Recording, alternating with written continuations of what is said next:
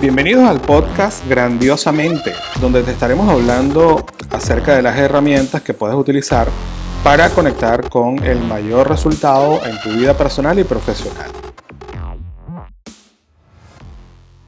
Hola, ¿qué tal? Qué gusto saludarte. Nuevamente Ángel Rodríguez, tu anfitrión del podcast Grandiosamente. En este episodio te voy a estar hablando de cómo emprender y no morir en el intento. Yo te voy a confesar este voy a tomarlo como un capítulo, de, como un episodio de confesión de, algunas cosas personales que te voy a revelar, pero nada, eh, con el mejor interés, con la mayor intención de que no repitas la conducta que yo en un momento determinado asumí. Pero para comenzar a, conectar con la historia, yo te voy a compartir que yo recuerdo cuando estudiaba en la universidad, perdón, estudiaba en el colegio, en bachillerato, y durante los eh, últimos 15 días de vacaciones del mes de diciembre, que eran, recuerdo que salíamos el 8, el 10 de diciembre, durante esa fecha, a partir del 10, del 8, 10 de diciembre, yo montaba un puestico de cassettes. En ese momento mm, vendíamos cassettes en,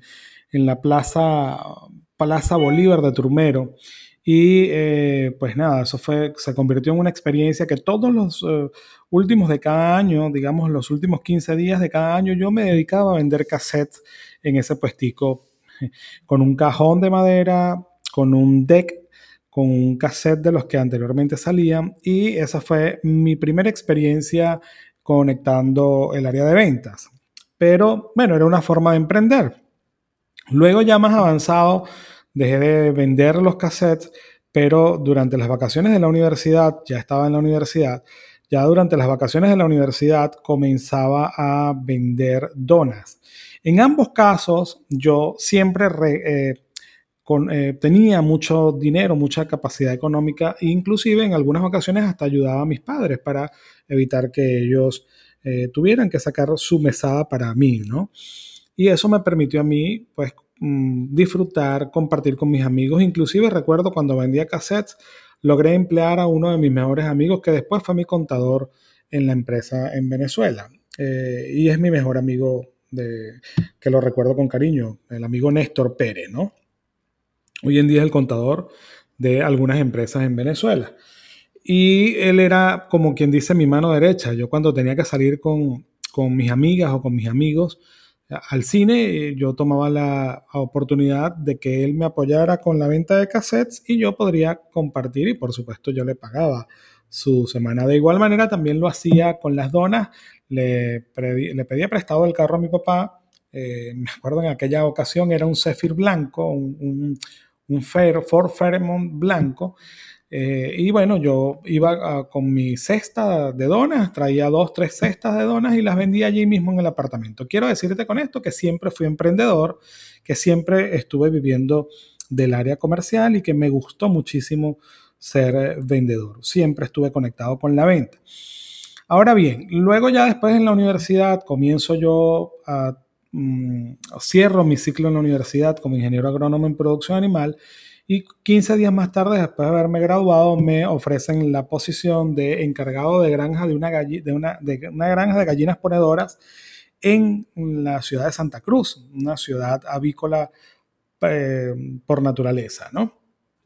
Allí efectivamente comencé ejerciendo el cargo de, de, encargado de esa granja de gallinas ponedoras con 27 mil gallinas y después de allí me fueron promoviendo para como el, como el el asistente a la gerencia de control de calidad en su momento.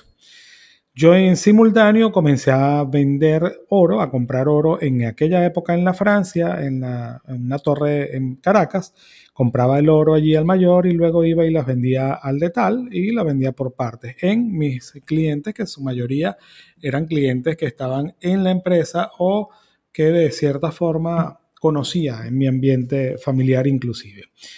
Después de allí te cuento que mm, se me ocurre hacer una inversión con equipos de computación. Yo no tenía absolutamente ningún conocimiento en el área de computación, pero nada, me busqué una persona que armaba las computadoras, yo lo, compraba las partes, él las armaba, las, eh, las eh, digamos, hacía las instalaciones de los, eh, de los software y todos los hardware, o sea, toda esta armado de computadoras y él me... Ah, me las entregaba ya listas para yo ofrecerlas a mis clientes. Así fue como construí en su momento la venta de equipos de computación. Inclusive también las vendía por partes, que no era un buen negocio porque siempre había gente que se me quedaba con la mayor cantidad. Al final terminaba yo perdiendo.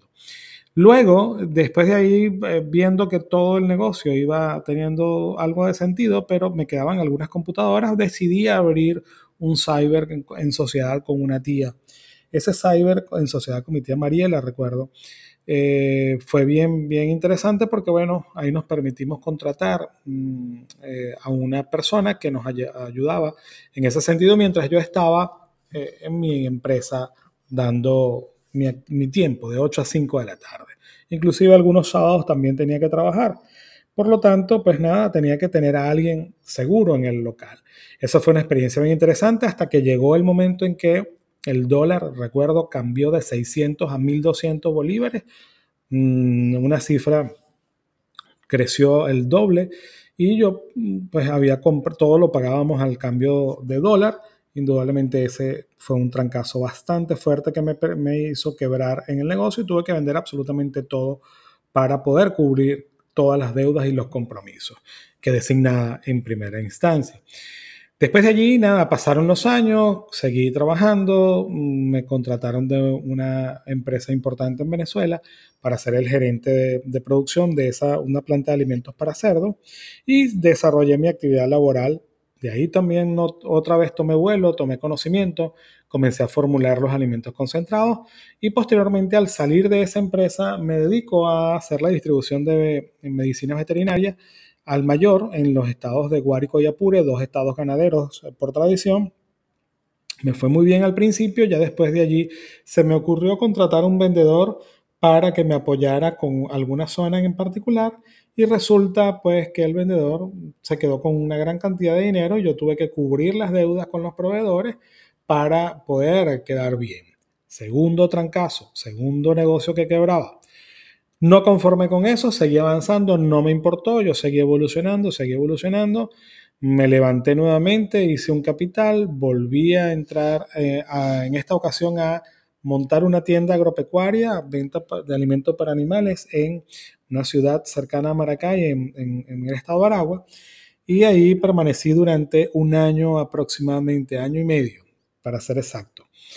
Bueno, nada, mi madurez, me fui endeudando, me fui endeudando, fui adquiriendo compromisos que posiblemente no los podría cumplir en el tiempo establecido y eso me obligó a vender la agropecuaria posteriormente casi que a pérdida.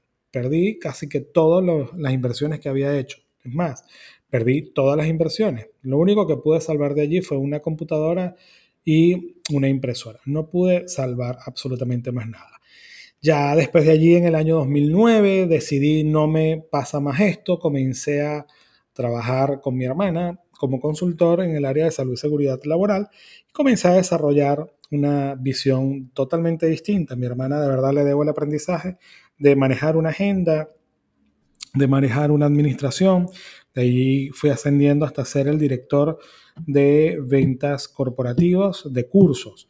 Pues nada, fue una experiencia bien interesante de la cual me nutrí muchísimo. Ya en el año 2013 decido abrir junto con mi pareja una consultora en el área de salud y seguridad laboral, pero de manera independiente, separado de mi hermana. Mi hermana me apoyó muchísimo, yo efectivamente comencé a construir mis propios clientes y de allí me ya certificado como coach em, después de haber pasado varias situaciones. Esa empresa hoy día permanece activa, eh, gracias a Dios, y es la que me permitió desarrollar la visión que hoy tengo.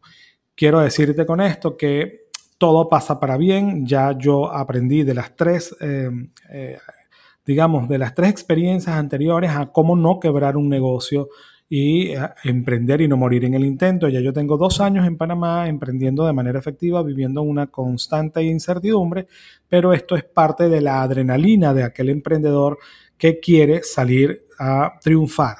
Yo soy de esas personas que trabaja mucho mi mente para poder consolidar lo que estoy haciendo hoy día y bueno, gracias a Dios he tenido la oportunidad de estar conectado con distintos países, con distintos clientes y que confían en los servicios que desarrollamos.